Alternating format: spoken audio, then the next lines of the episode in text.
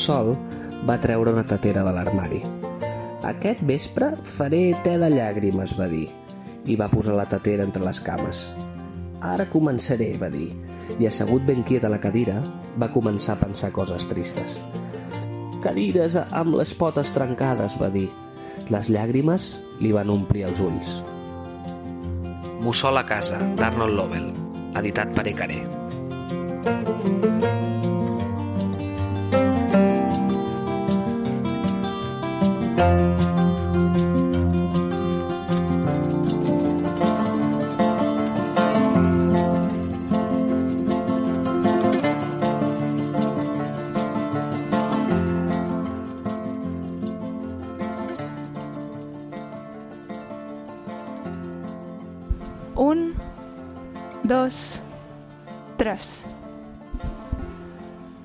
Sigueu benvingudes i benvinguts altra vegada a Tàndem. Comencem aquí un nou programa d'aquest podcast sobre literatura infantil i juvenil i mediació literària.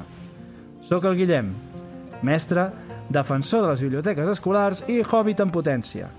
I m'acompanya, com sempre, la Marina, editora, lectora empadreïda i motivada de la vida. Bueno, ben tornada, Marina. Ja hi tornem a ser aquí, eh?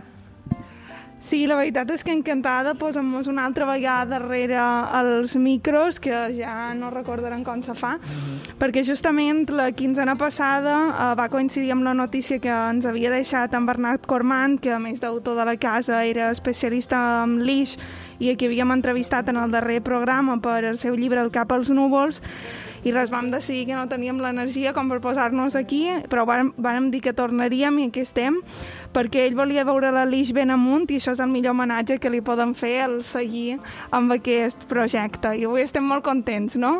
Anava a dir, no hi havia millor manera de seguir que estan acompanyats de, de qui estem acompanyats, que és l'Aitor, el llibreter de la llibreria Sendac. Hola, Aitor, benvingut a Tàndem. Moltes gràcies, gràcies per, per convidar-me. Eh, és un honor. No, no, l'honor és nostre i a més estem gravant a la Sendac, que això sempre és com un somni afegit. Um, i bé, uh, l'Aitor el coneixem sobretot per, per ser el magnífic llibreter de la Sendac, justament, juntament amb la Núria, que també ell és qui ens fa les recomanacions normalment de, de Sant Jordi uh, i de Nadal.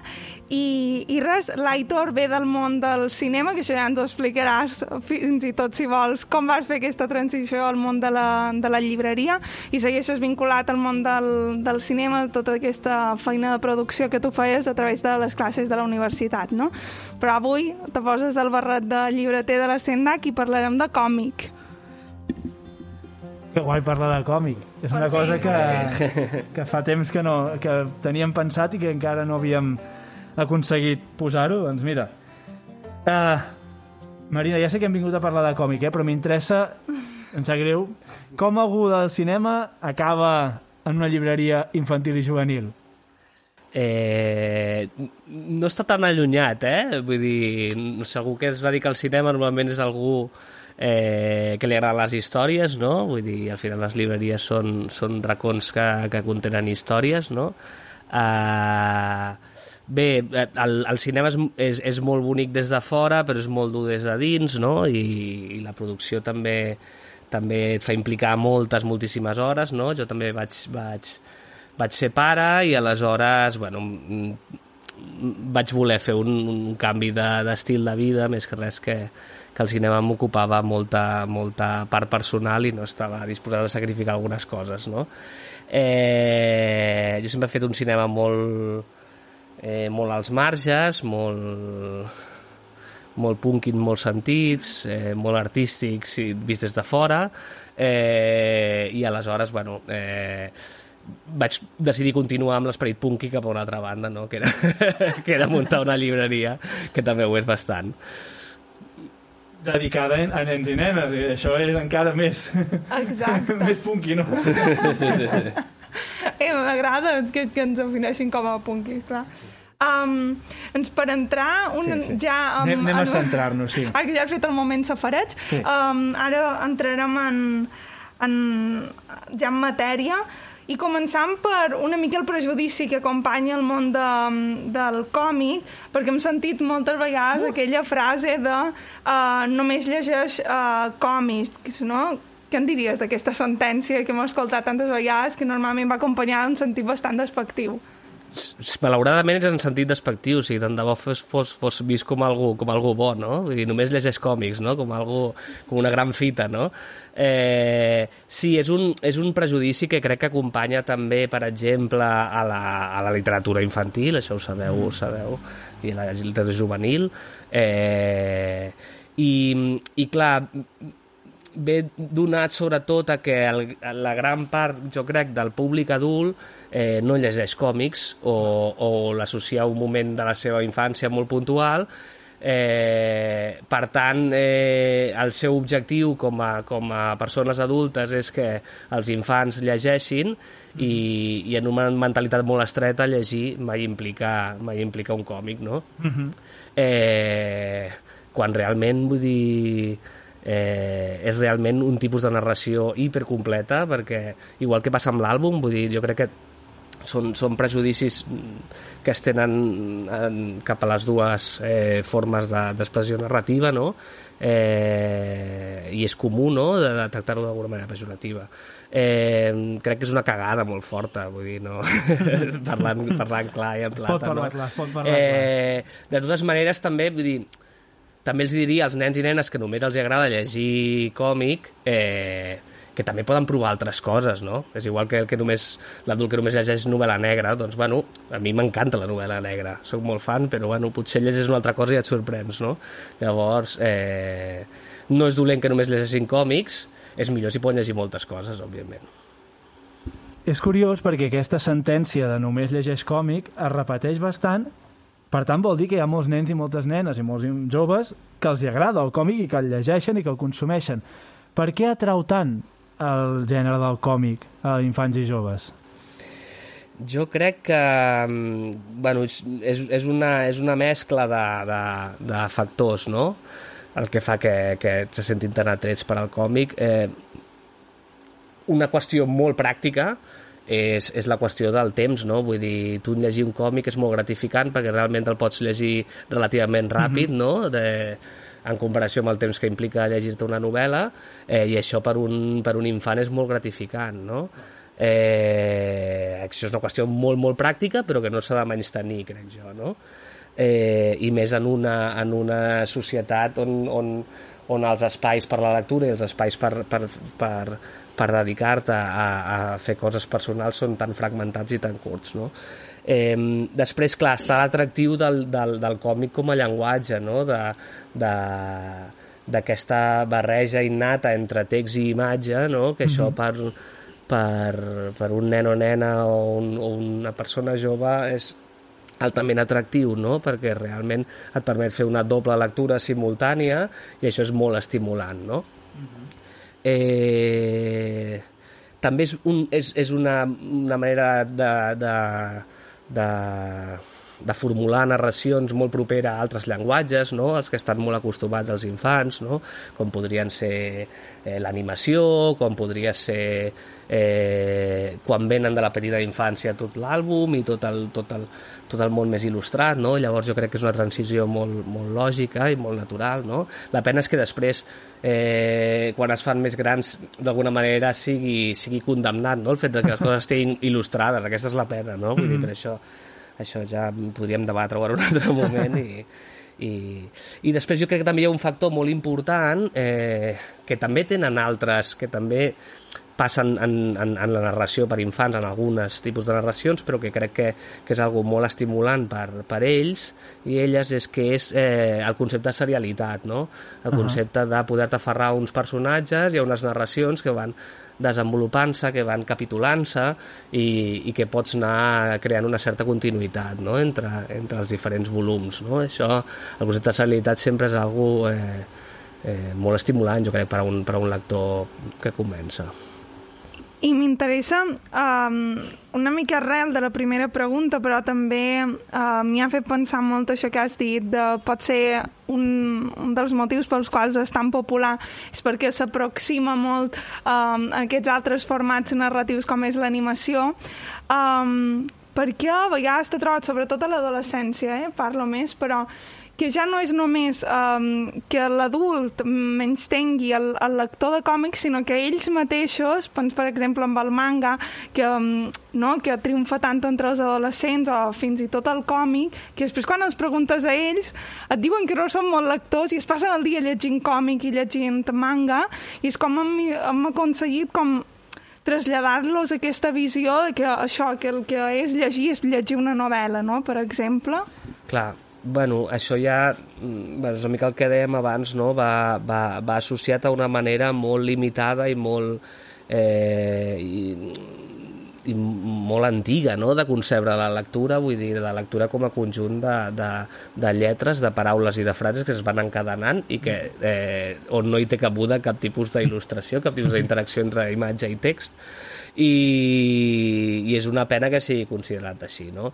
Uh, llavors, bueno, com sempre, quan sabem que una cosa socialment eh, es pot prejutjar de manera negativa i intentem doncs, d'alguna manera amagar-ho, no? I vull dir, és igual que en una conversa literària un adult pues, pues, potser li farà eh, mandra confessar que ell el que li agraden són les novel·les de terror del, del King o, o, que, o que només llegeix novel·la negra o bestsellers o que qualsevol altra cosa, no? Doncs aquí es produeix una mica aquest fet, no? És com alguns nens i nenes també, vull dir que ja quan tenen 9-10 anys, també a vegades per manca d'acompanyament eh, s'avergonyeixen de llegir àlbums o l'àlbum queda com, ui, això és, són els llibres que llegia de petit, no? Doncs passa una mica igual amb, amb, el, amb el còmic, no? Jo crec que eh, entre ells és, és, és una...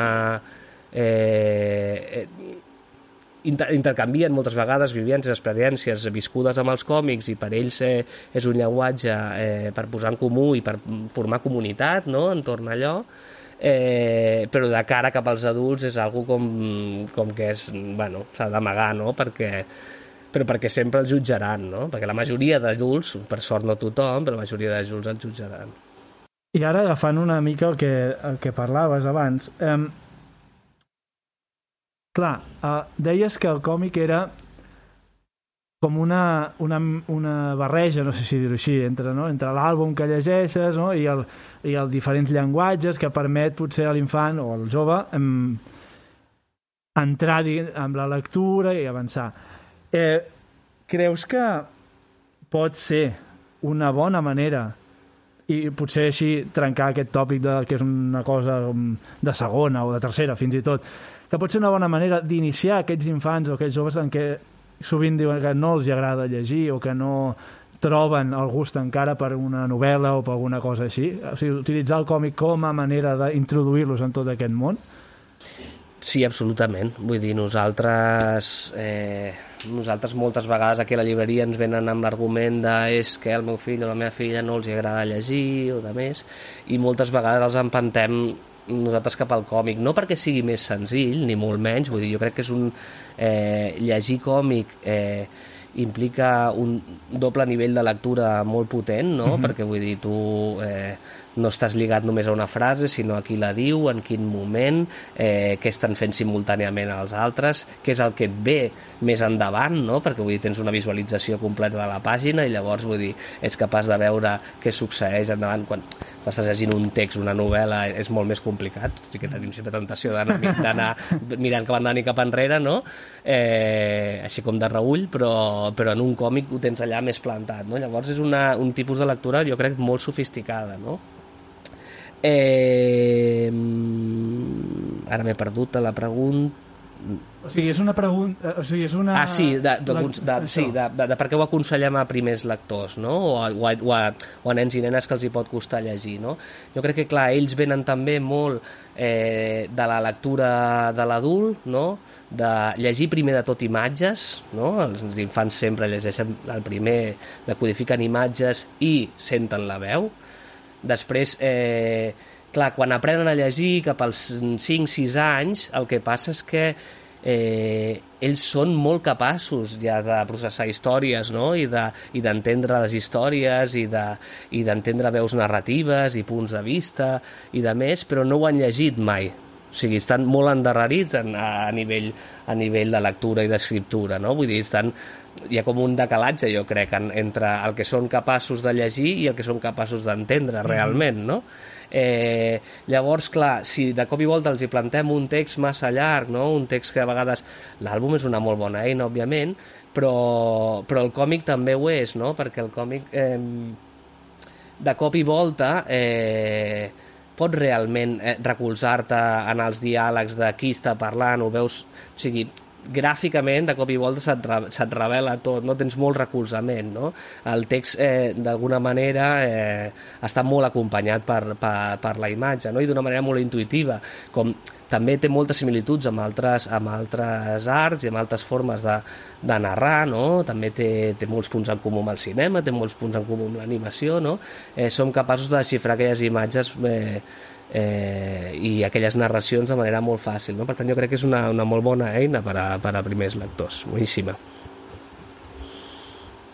M'encanta la paradoxa aquesta entre que li donem això a un infant perquè li és més fàcil potser acabar-ho llegir, però a la vegada el que deies de que és una lectura complexa per totes aquestes coses. O sigui, no m'hi havia parat a pensar mai, de fet, d'aquesta bueno, dicotomia entre ajuda però a la vegada és complex però a la vegada, ostres, és superinteressant trobo Sí, en el mateix temps el que, el, el que et fa d'invitació és el que reclamam precisament que és el que fa que sigui una lectura um, al mateix nivell que una novel·la Clar, clar, clar, absolutament i sempre ens preparam aquest tipus de preguntes, sobretot um, en casos com el d'avui, que entrant dins un gènere que, bé, Guillem, jo no sé tu, però jo personalment no consumesc gaire, i jo, jo sí, però són uns determinats i són els europeus, estèrics, bèl·lics, aquestes coses. Després és veritat que a partir d'aquí no, no surto gaire, però... Avui aprendrem molt. um, clar, hem preparat... Um, volíem fer-te una pregunta que potser dius, ostres, per on començar, no? Però com, en què ens hem de fixar com a mediadors uh, per seleccionar un bon còmic. Està clar que sempre podem venir a la Sendac a demanar-te opinió, no? Però si ens trobem un dia sols, en què ens hauríem de fixar? Eh... Bé, jo crec que el, el primer de tot, no? igual que quan... No, no crec que els criteris siguin molt diferents quan escollim un àlbum o quan escollim una, una narració breu, breu, un recull de contes o de més, no?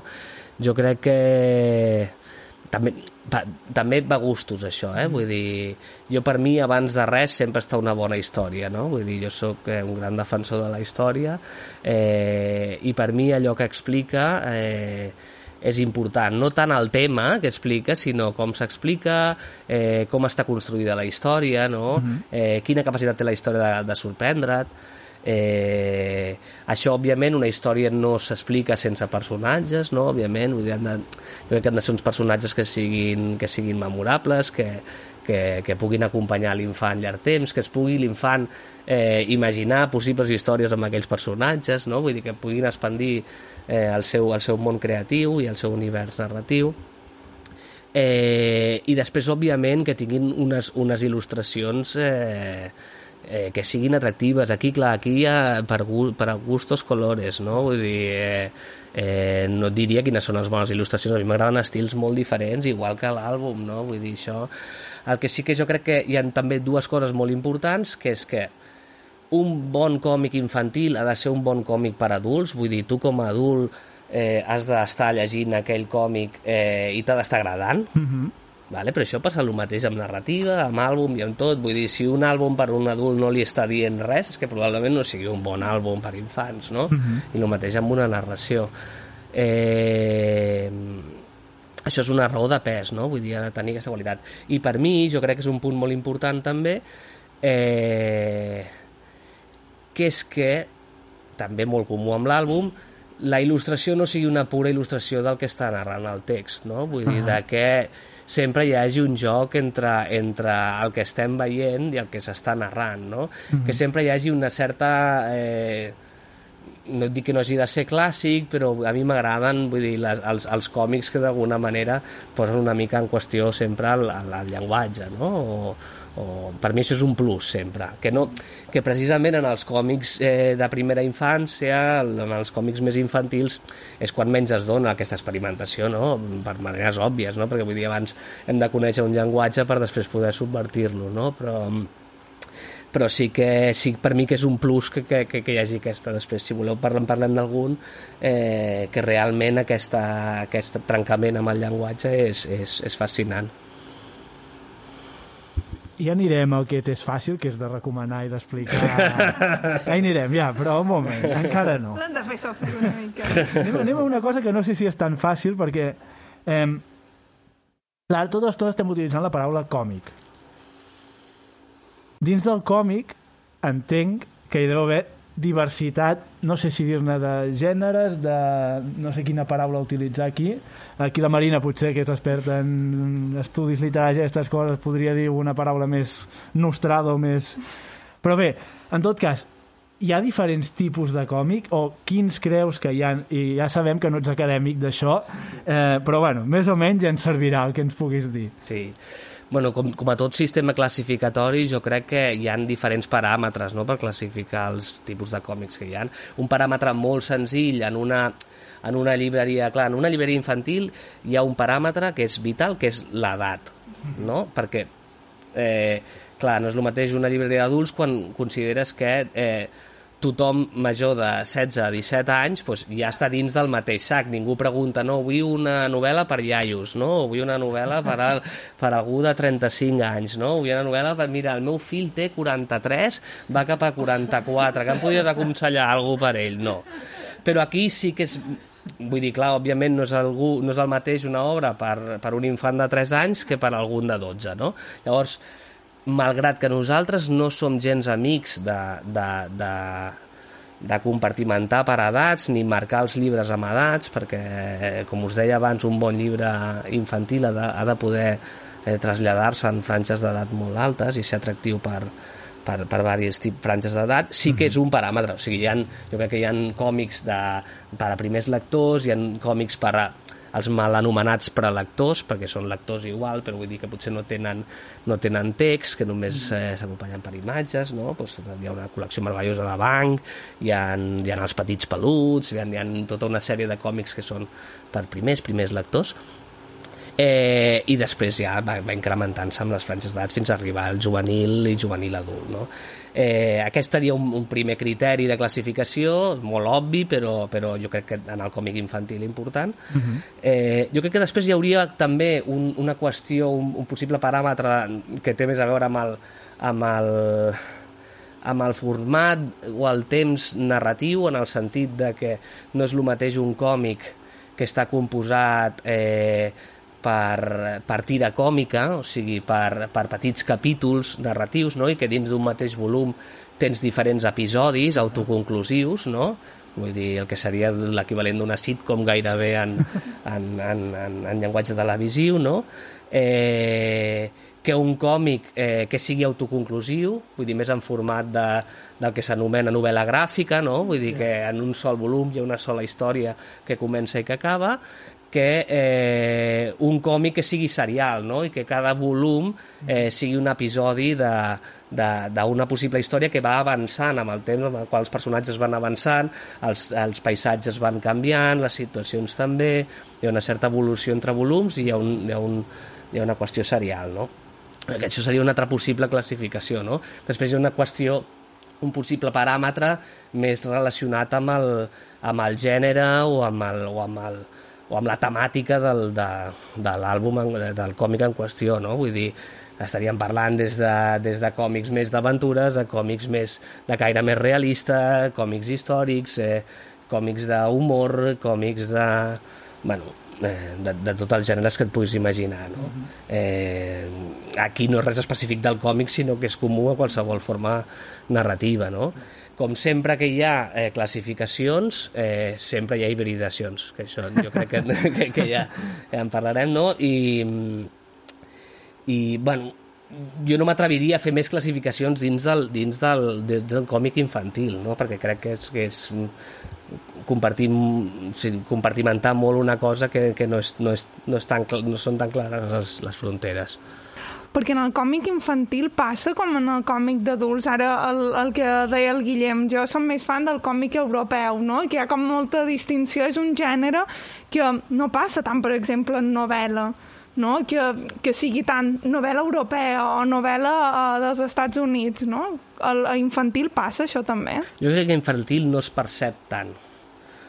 Vull dir, un infant realment no acaba, no acaba, no acaba veient-se allò, s'inscriu més dins d'una tradició més europea o dins de... Però sí que veu la diferència entre un manga eh, i un còmic de superherois nord-americà eh, i un còmic més a l'europea d'aventures eh, això sí que jo crec que ho pot veure no? o pot veure la diferència que té a veure en format però té a veure també amb tradicions, tradicions de, de, de, de, de països en concret no? vull dir, eh, en plan una tira dominical o, o, o el concepte de novel·la gràfica, que és un concepte també eh, més contemporani. Tot, tot, totes aquestes formes també tenen a veure amb, el, amb els seus llocs d'origen, no?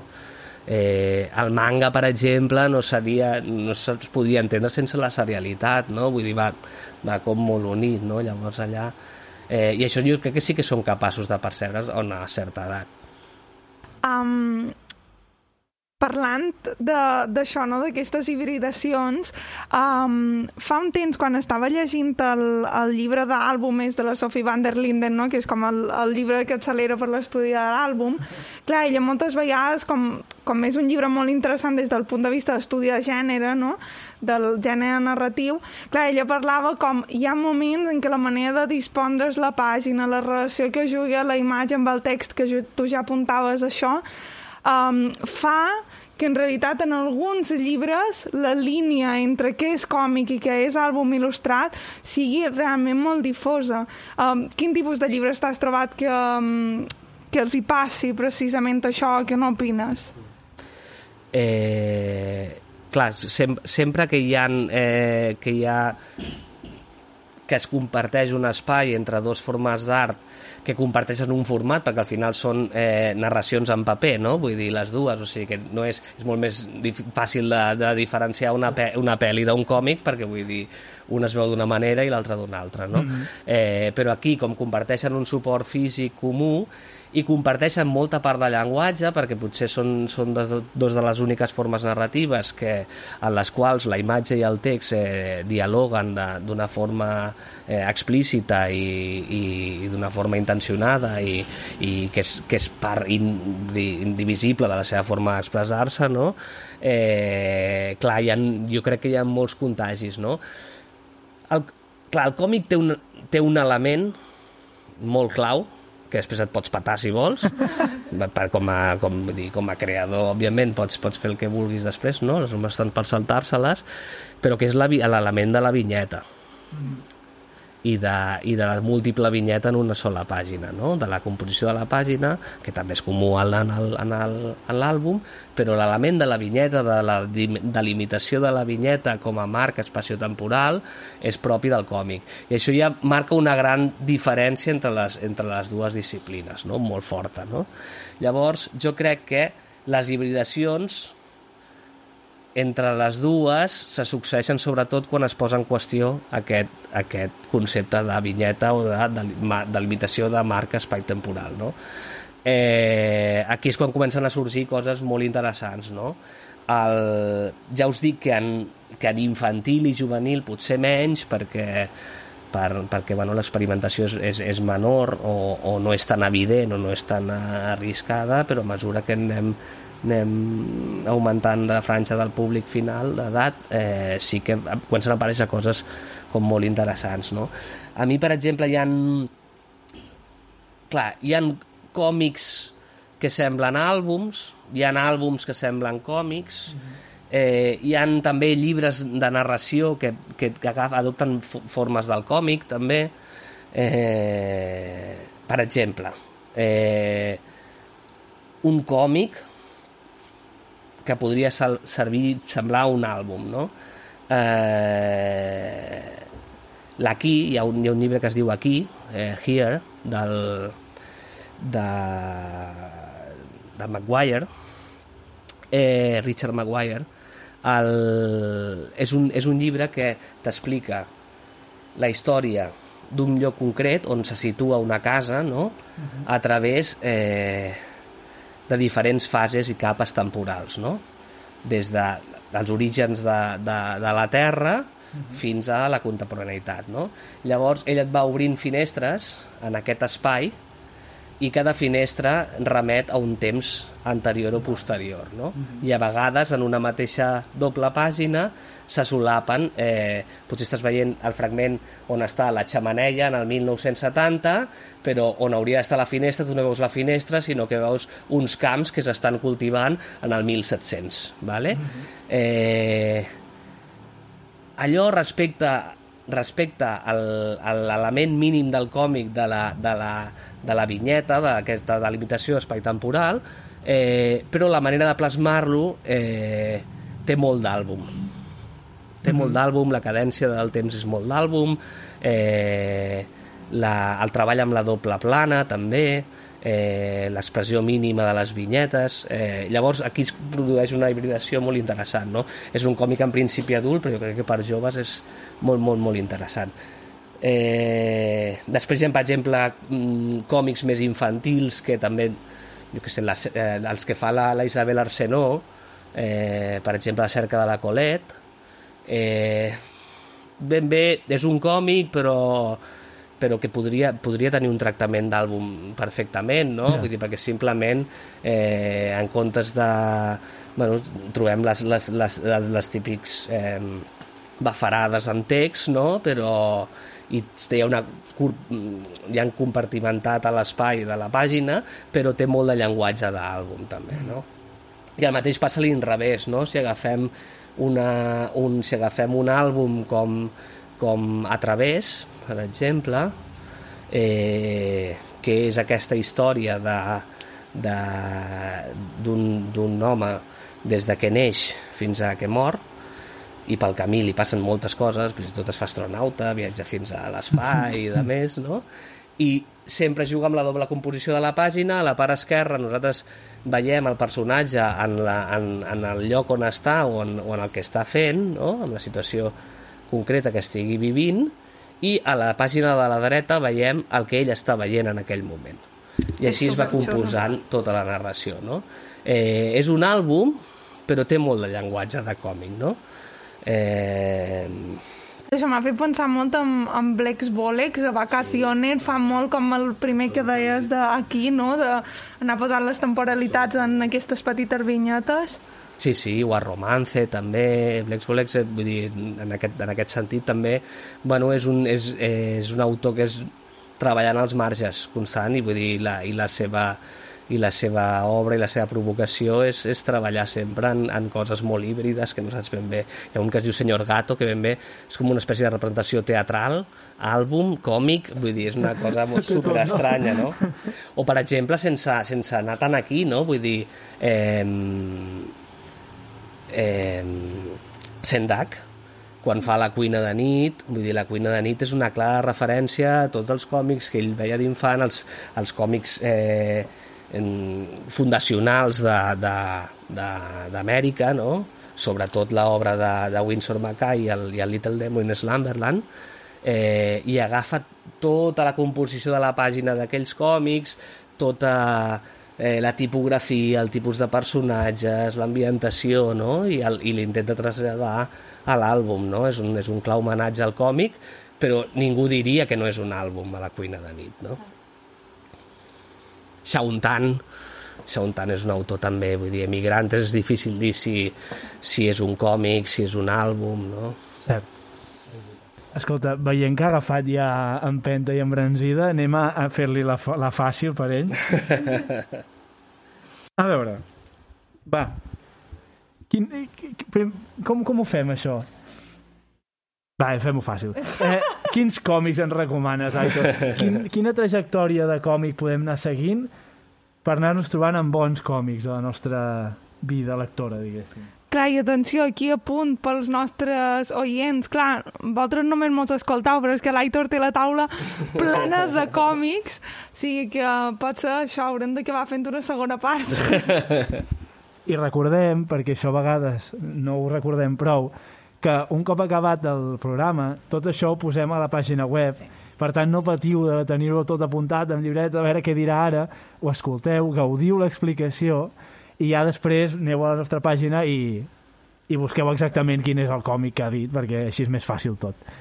Aitor, endavant. No, bueno, tampoc us vull atabalar molt perquè de, de, de, de còmics n'hi ha, ha, ha moltíssims i per sort ara n'hi ha de molt bons, jo crec. Vull dir, el còmic infantil està, està vivint una època esplendorosa, vull dir, hi ha, hi ha, hi ha coses molt, molt, molt potents, està tenint molt bona acollida, jo crec que és algo eh, és, un, és un gènere que entre, que entre els infants funciona, que es recomanen molt entre ells, que, uh -huh. que són els millors prescriptors, ells, vull dir, quan ells es recomanen a ells mateixos coses, són, eh, és, és la línia més directa perquè un nen llegeixi, i, i, i és impossible fer un recorregut molt, molt exhaustiu, eh? Jo crec que el més fàcil és anar potser des de les primeres etapes fins a més endavant, vull dir, és la més ortodoxa, però, però crec que és la més clara, no? I faré algunes incursions, perquè a mi m'agrada molt... Bueno, jo sóc molt de, de, de, de literatura comparada, no? I d'anar agafant temes i d'anar unint coses. I, i potser faig alguna, alguna deriva.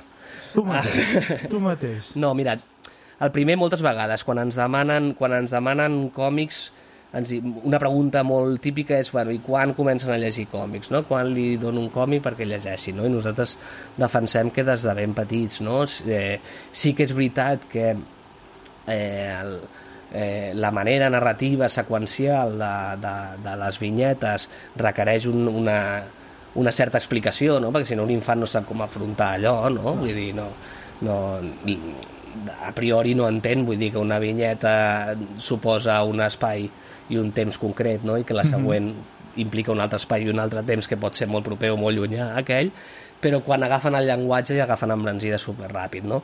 Llavors el que us deia, hi ha, jo crec que dues col·leccions que estan superbé, que són la de la de, la de Mamut, de Bang Edicions, eh, que té una línia de còmics que és el meu primer còmic, que són còmics per a partir de 3 anys en principi, són còmics on les vinyetes no tenen res de text, acostumen a ser històries molt d'aventures, molt surrealistes, no? eh, molt fàcils d'interpretar, molt, molt hilarants, molt imaginatives, i, i jo crec que és ideal per llegir acompanyat amb ells o perquè llegeixin ells sols no? de la mateixa manera també l'altra col·lecció jo crec molt aconsellable per aquesta edat és el Petit Pelut eh, que, edita, que edita base eh, que són les històries de, del Petit Pelut que sempre comencen igual no? que és, ella es desperta a casa seva s'acomiada de la seva mare viu una gran aventura i torna a casa i se'n va a dormir no? Mira eh, és, una, és una petita variació, això, en realitat, de, de, de tot un gènere narratiu, no?, eh, que potser començaria amb el, amb el Little Nemo in Slumberland, no?, on tot allò que succeeix, tots els mons imaginatius on viatja Nemo eh, acaben pup, explotant com una bombolla quan ell desperta al final, a la vinyeta final, no? són composicions només d'una plana increïbles que es publicaven en, en, en, el, els diumenges al diari, no? Eh, i, I és una petita variació d'aquest tema, no? Que, que, que això, que implica d'alguna manera aquest, aquest petit llindar entre el que somiu, el que visc i les històries, no? Lligat també a... Ara veurem altres còmics del que podria ser com un itinerari derivat de, d'Alícia del País de les Meravelles, on, no? on, on el protagonista del còmic s'endinsa en un món fantàstic, uh mhm. -huh. no? molt proper al real, normalment per una porta, per un túnel, per, una, per alguna espècie d'accés a aquest món màgic, on viu aventures. No? Això també és un, és, un, és un nexe narratiu molt comú en molts còmics. No? Dins una miqueta de tot, de tot aquest, de tota aquesta aquesta mm, itinerari Alícia, com si diguéssim, eh, estarien des, de, des del Flores Salvajes de Liniers, que és una meravella. Eh, aquí d'alguna manera no és tant el trasllat a un món imaginari, sinó que el joc, amb els objectes que tenen els infants, uh -huh. esdevé sempre una entrada a mons imaginaris. No? Això per nens i nens de 6, 7, 8 anys és una, és, és, és una meravella. Eh, el rei Esqualo, que són les aventures, editat per Fulgencio Pimentel, són les aventures eh, d'un nen a Hawaii, no? i on tota la part de la mitologia hawaiana eh, d'alguna manera és una porta també d'entrada a tot un món fantàstic. Eh, després veurem altres que també, ja per una miqueta més grans, que segueixen d'alguna manera també aquest, aquest itinerari d'accés a mons fantàstics. No? Per primers lectors, seguint una miqueta amb la cronologia d'edats, per 6-7 anys, eh, hi ha una col·lecció que nosaltres no ens cansem de recomanar, que és el Narval. Ai, que bo. El Narval és boníssim. El Narval té una cosa molt important, que tenen molts còmics infantils i que després, malauradament, anem parlant, perdent amb el temps, que és l'humor, no? L'humor... Eh, moltes vegades després és molt menys tingut, no? Vull dir, la literatura humorística no, no, és, no és literatura de qualitat, no? Eh, fins i tot els, els còmics d'adults moltes vegades eh, eh, perden humor i se'n van més cap al dramatisme i, i nosaltres és una que reivindiquem no, molt i que és molt necessari i el Narval eh, són les petites aventures de, d'un peix que és, que és el narval que té un ullal molt gran i que per tant l'anomenen unicorn marí no? i té una seva, la seva amiga eh, que és la medusa amb la qual viu moltes aventures no? hi han com també fragments com de llibre de coneixements no? t'explica com són els narvals en quin, en quin lloc viuen, què mengen com, com passen els dies i, i té una característica també que, que si bé és, és, més, és més formal eh, és molt útil que és que va tot en lletra majúscules llavors això per un, per un infant que està aprenent a llegir eh, és meravellós. I és per això també que llegeixen moltes vegades molts còmics perquè moltes narracions no estan escrites amb lletra majúscula estan escrites amb lletra d'impremta llavors sempre dura poc aquesta fase però l'entrada eh, és costosa si si s'han d'afrontar directament a una, a una lletra. Però bueno, és una qüestió tècnica aquesta, eh, gairebé, però, però, però és útil. Jo crec que després del Narval eh, se'n poden anar cap a també eh, sèries còmiques que tenen a veure sobretot el concepte de eh, una mica... seria l'itinerari no sense els meus amics, no? Que són his històries on, amb el, on vas tu amb la colla, no? Vull dir, hereus, òbviament, de, de Peanuts i de Calvin and Hobbes i de, mm -hmm. i de tota aquesta escola, no? De, de petites històries on, on un grup d'amics, cada, cada amic amb la seva personalitat, no? viuen petites aventures i intenten trobar eh, la manera d'encaixar les diferents personalitats de cadascun. No? Eh, Anna i Froga, per exemple, és un, és un exponent d'aquest tipus de còmic molt, molt interessant perquè eh, té bastanta mala llet, cosa que és bastant interessant. Perquè és políticament incorrecte a vegades, o sigui, els amics es necessiten uns als altres, però, però no sempre es tracten bé entre ells, no? Vull dir, a vegades a vegades fan coses que fan enfadar els altres, no? Vull dir, Com la vida, una mica, com la no? vida mateixa, com la vida mateixa. Llavors té un punt de mala llet molt interessant, a mi m'agrada molt Anna i Froga. Eh, és de, és de la, de la Nuc Ricard i això ho ha dit normalment Blackie, que han tret un volum increïble en totes les històries i, i és genial. Hi han molts eh, d'aquest- d'aquesta corrent, vull dir, ens podríem trobar l'Ariol, ens podríem trobar, editat per Harper, eh, ens podríem trobar el, per exemple, el Cloti Morino. El Cloti Morino és molt peculiar perquè és una història d'amistat forçada, perquè és d'un, la història d'un bou, que és, el, que és en Morino, que un dia, pixant a l'autocaravana, eh, el seu pixum baixa sota terra i acaba despertant a un esquelet que es diu Clot, no?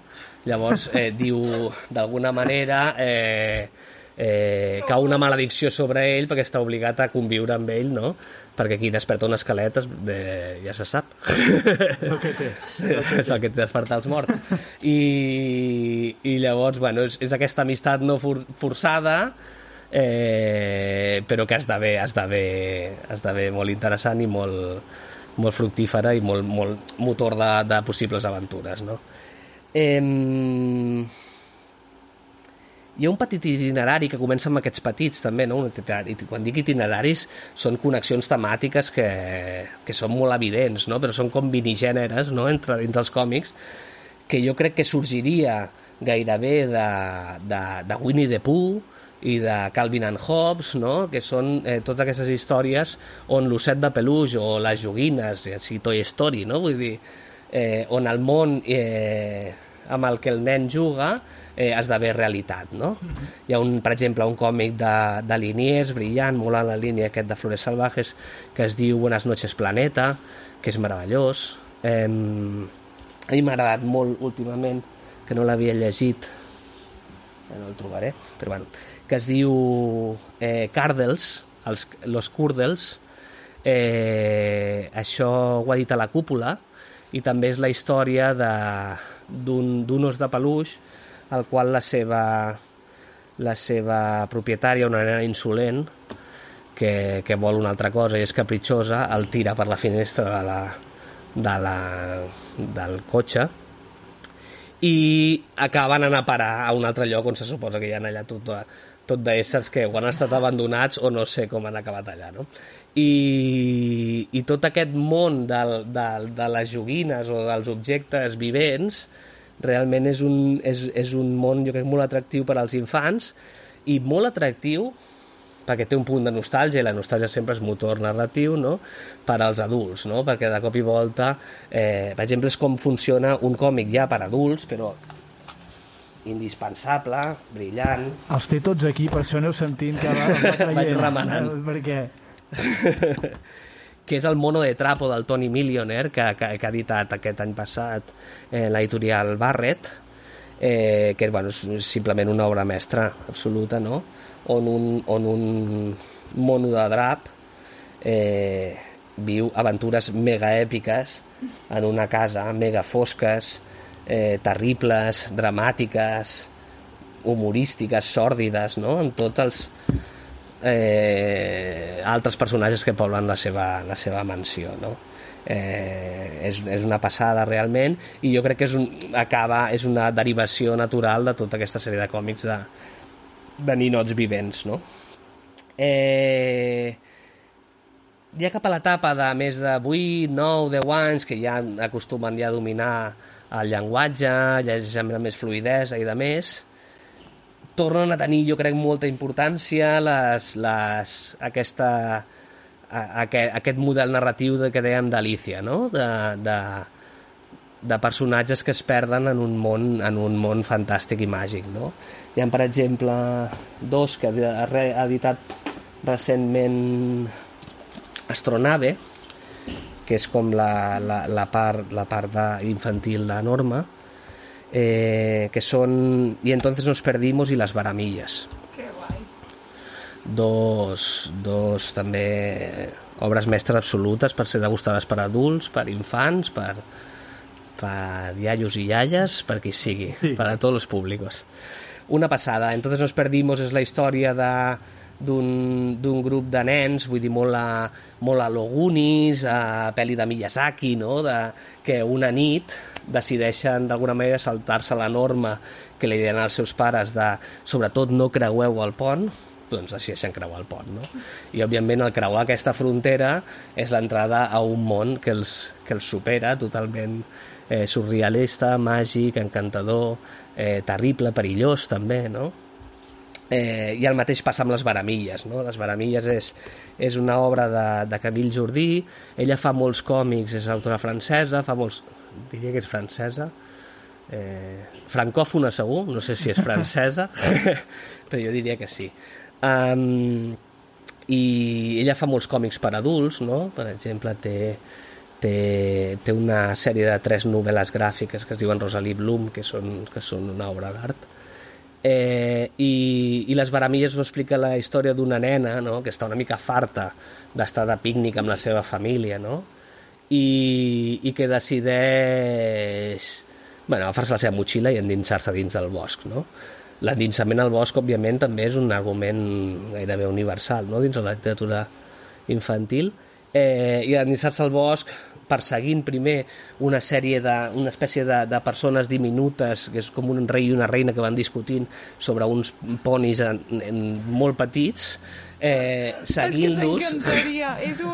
seguint-los, eh, s'acaba endinsant com una espècie d'univers on aquí no hi ha reina de cors, però sí que hi ha un emperador gat malèfic no? que té a tot el poble d'alguna manera subjugat i, i bueno, és, és molt interessant, a més la, la paleta de colors de la, de la Camille Jordí, el, eh, l'ús de l'aquarela, de, de, no sé, és, és, és, és, és, una, és fascinant, és una passada, és una passada. Eh, en aquesta línia també hi ha un superclàssic, que és Bone, eh, Bone de, del Jeff Smith, és una sèrie, crec que són 10 volums, ara dubto si són 10 o 12, però bueno, són 10 volums així petitons, eh, i són també pues, pues, tres germans que, que els expulsen de Boneville, que és on ells viuen, no? on viuen els, els éssers de la, seva, de, la seva, de la seva espècie, com si diguéssim, i se'n van també a un, a un país imaginari, però que s'assembla molt a un país dels humans, no? Vull dir, aquí el, el viatge és gairebé invers, no? I vull dir, és, o sigui, el món real gairebé és el fantàstic, no? I, i el món fantàstic seria gairebé eh, el, el nostre món, no? El cas que és un nostre món eh, molt ambientat en, en l'edat medieval, molt en, en la clau d'aventura èpica, no? Senyor dels Anells, eh, tot, aquesta, tot aquest tipus d'històries, no? De fet, és una aventura molt èpica, parts molt dramàtica, però també amb tocs d'humor, super interessant. Un superclàssic, eh? eh? Aquí tindríem, bueno, mil derivacions, a mi m'encanta, per exemple, el Hilda, Hilda, Hilda és una sèrie de sis còmics també, que edita Bàrbara Fiore meravellosament ara han fet que una sèrie a Netflix. Ara tot és sèrie a Netflix. Com si no fos suficient que hi hagués un còmic, tot té sèrie a Netflix. Eh, i, i és bastant bona eh, s'he de dir, però, però bueno, és molt brillant. Eh, i a mi m'agrada molt un autor per exemple europeu també, que és, que és Joan Sfar. Eh, torno a dubtar si és belga o francès. Però, francòfon again, francòfon no? again. ja em perdonareu pel poc tecnicisme, però... bueno, és que la banda Giné no, és tan, tan institució no, en, en el món francòfon que a vegades, bueno, com van i venen i pot ser d'un lloc però viure a l'altre i tal, eh, dubto, no? Té una sèrie, ell és molt, eh, escriu molt còmic per adults, però té una sèrie infantil que a mi m'agrada molt, que és eh, Pequeño Vampiro, el qual han fet una pel·li que ha dirigit ell també ara recentment, hi ha molts volums, no? Un d'ells, per exemple, Vampiro i la sopa de caca, m'encanta perquè vull dir, té tot el que a un nen li pot agradar, no? Que és tota l'escatologia...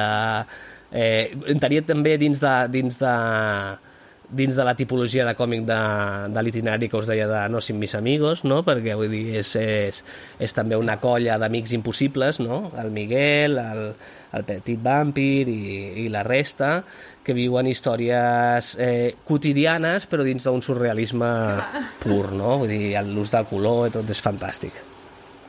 Eh, hi, ha, hi ha dos que em semblen molt interessants, en aquesta ja encarant-nos més cap a lo juvenil, però encara infantil, no? Eh, que em semblen molt interessants precisament perquè tenen aquest plus que us deia, perdoneu, eh, que m'he d'agafar-los, eh, tenen aquest plus que us deia a mi, que a mi m'agrada molt, que és de, de, de, de jugar amb el llenguatge propi del còmic, no? Un, un juga amb el llenguatge directament, no? Eh, en el sentit de que eh, és el Pascal Josselin, eh, escriu Imbatible, que és una sèrie de còmics on aquí és còmic, no és, no és, no és, no és una novel·la gràfica, sinó és còmic més de tira còmica, no? o sigui, cada pàgina és una història, més en, més en la tradició que amb la que hem crescut nosaltres aquí, no? vull dir, de, de, de, de tot el grup Bruguera i, i de més. Eh, I és, és la història d'un superheroi imbatible que eh, no té cap poder més enllà de conèixer molt bé el llenguatge del còmic. I això li permet eh, saber molt bé quines són les limitacions de la vinyeta i què suposa eh, poder saltar entre vinyetes, no? Boníssim. Clar.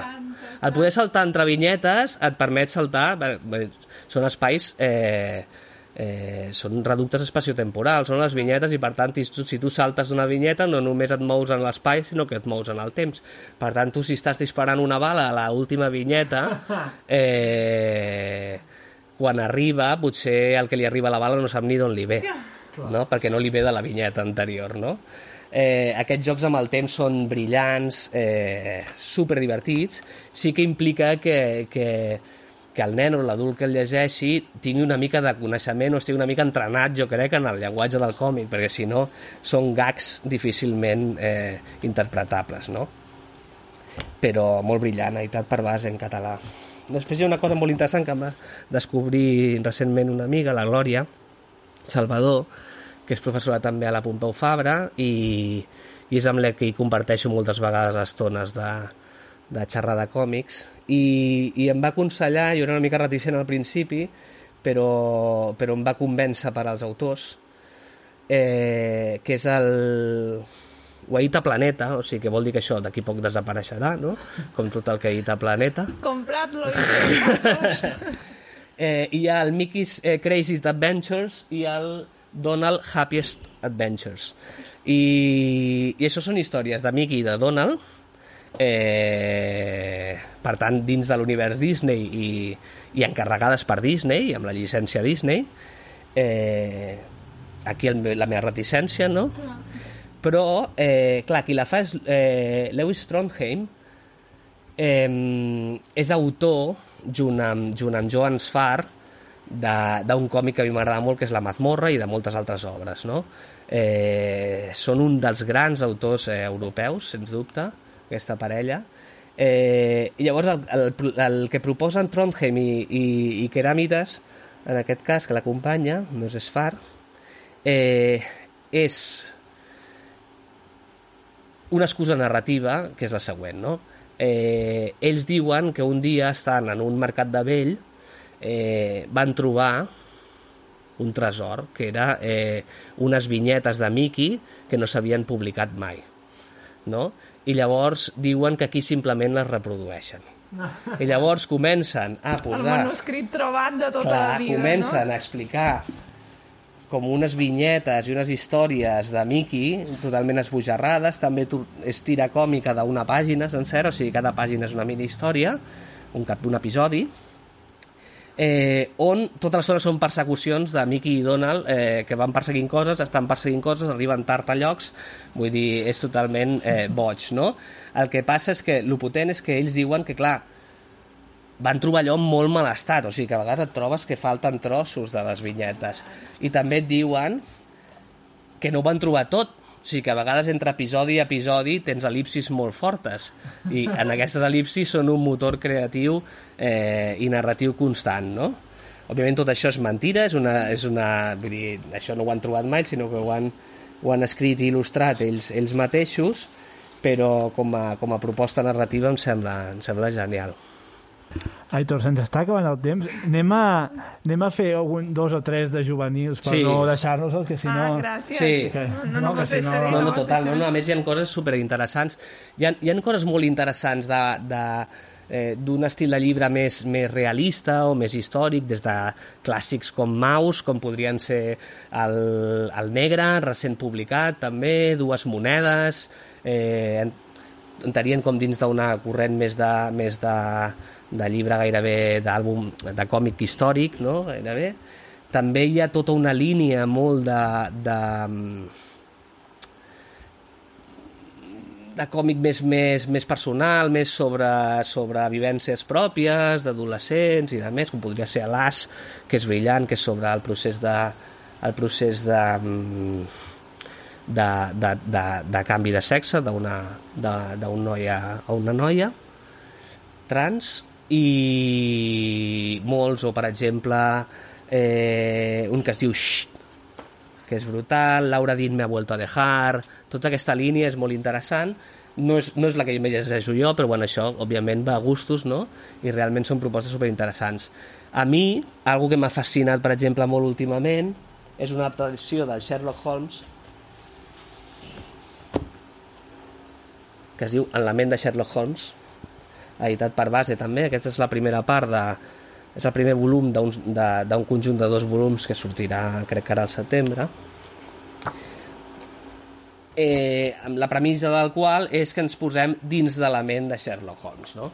I al posar-nos dins de la ment de Sherlock Holmes, a vegades eh, es produeix una lectura força complexa, complexa de la pàgina perquè nosaltres estem veient els interrogatoris que està fent Sherlock, per exemple, però a través d'un fil vermell, vale? que és el fil vermell, o sigui, el fil argumental, en realitat, vull dir, és el, el, fil, el fil rouge clàssic de, de, de la narratologia, eh, anem resseguint els pensaments que té Sherlock sobre allò que està percebent, no?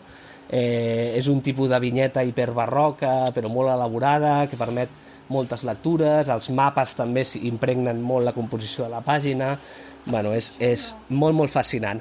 I després també jo crec que ens podríem anar a, a lectures clàssiques de, de, de, de, per, per joves, eh, joves adults eh, de còmic, com podrien ser, no sé, per mi va suposar una revolució quan vaig descobrir a Daniel Klaus, o quan, quan llegeix per primera vegada a Charles Barnes i Agujero Negro, per exemple, això és potentíssim, fosc, un viatge a un tripi sideral, eh, algo molt fosc, necessita una mica d'estómac, però ja per joves de partir de 14 a 15 anys és, és una passada. Eh, I d'aquí fins a descobrir el que per mi és el, és el déu dins del còmic contemporani, que és Chris Ware que Chris Ware jo crec que ja necessites com un, un cert bagatge eh, o almenys tenir una certa edat perquè sí que són històries ja de persones com més adultes, de 30 i pico, 40, depressives normalment, però, però que llegits als, als 15-16 anys poden ser molt interessants, sobretot pel que té de posada en escena, eh, de joc amb la vinyeta, de joc amb la microvinyeta, no? amb la multiplicitat de, de vinyetes en una pàgina és un gran experimentador. Té, per exemple, una obra hiperaconsellable eh, que es diu Fabricando Històries, que tot i no ser pròpiament infantil i juvenil, sí que vull aconsellar molt perquè per mi és una obra capdalt dins del còmic contemporani, que és una gran capsa on t'explica la història d'una dona, no? Vas que dins d'aquesta gran capsa hi ha còmics en diferents formats, hi ha tires petitones còmiques, hi ha com un taulell de joc, hi ha com un diari, hi ha com un... Bueno, hi ha com 15 o 16 formats diferents i tu els pots anar llegint en l'ordre que te'ls vas trobant, per tant vas creant aquella vida d'aquella persona en forma de puzzle eh, i és una proposta super interessant. Molt bé, Aitor, tu he quedat sense, sense la i tota. Uh, moltes gràcies per totes aquestes recomanacions. Um, jo me'ls he apuntades totes perquè faré els deures. Mm -hmm. Ja tinc com llocs des d'on començar a llegir còmic i, I bé, començaré a presentar ja les, les seccions del Guillem. Guillem, pregunta, tenim pregunta dels infants? No, ara ja no, no, els infants ja estan de vacances, ergo la secció també. Així no, de que... moment infants a casa no en tinc, Clar. per tant no... doncs vinga. Que bé, perquè és la pregunta normalment més difícil, probablement, de respondre. Eh? T'has salvat, t'has salvat. Ja te la farem, ja. Així que um, et presento ja la secció del Guillem de les preguntes misterioses, així que, Guillem, quan vulguis, pots sotmetre l'Aitor a l'interrogatori. Potser són, ja és dels últims convidats que ha de respondre a aquestes. Home, jo crec que val la pena canviar-les una mica després d'un any i mig, eh? Aprofitem-ho, aprofitem-ho, doncs. Aitor, comencem. Eh, Digue'ns un personatge de literatura infantil i juvenil que et caigui realment malament.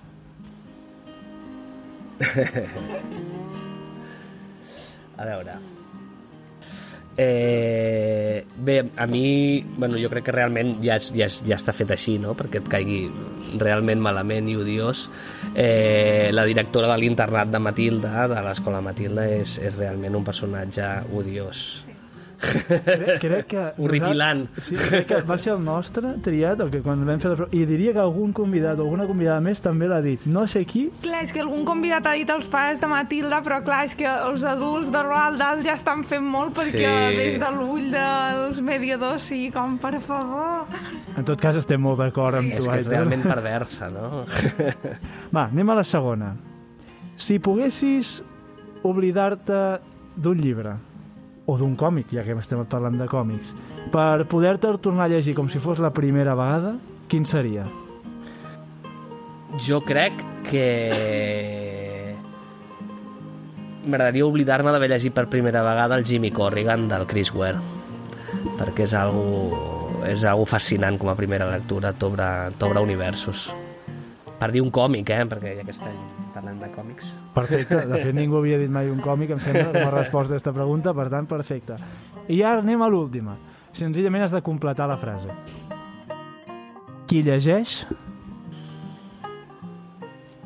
qui llegeix?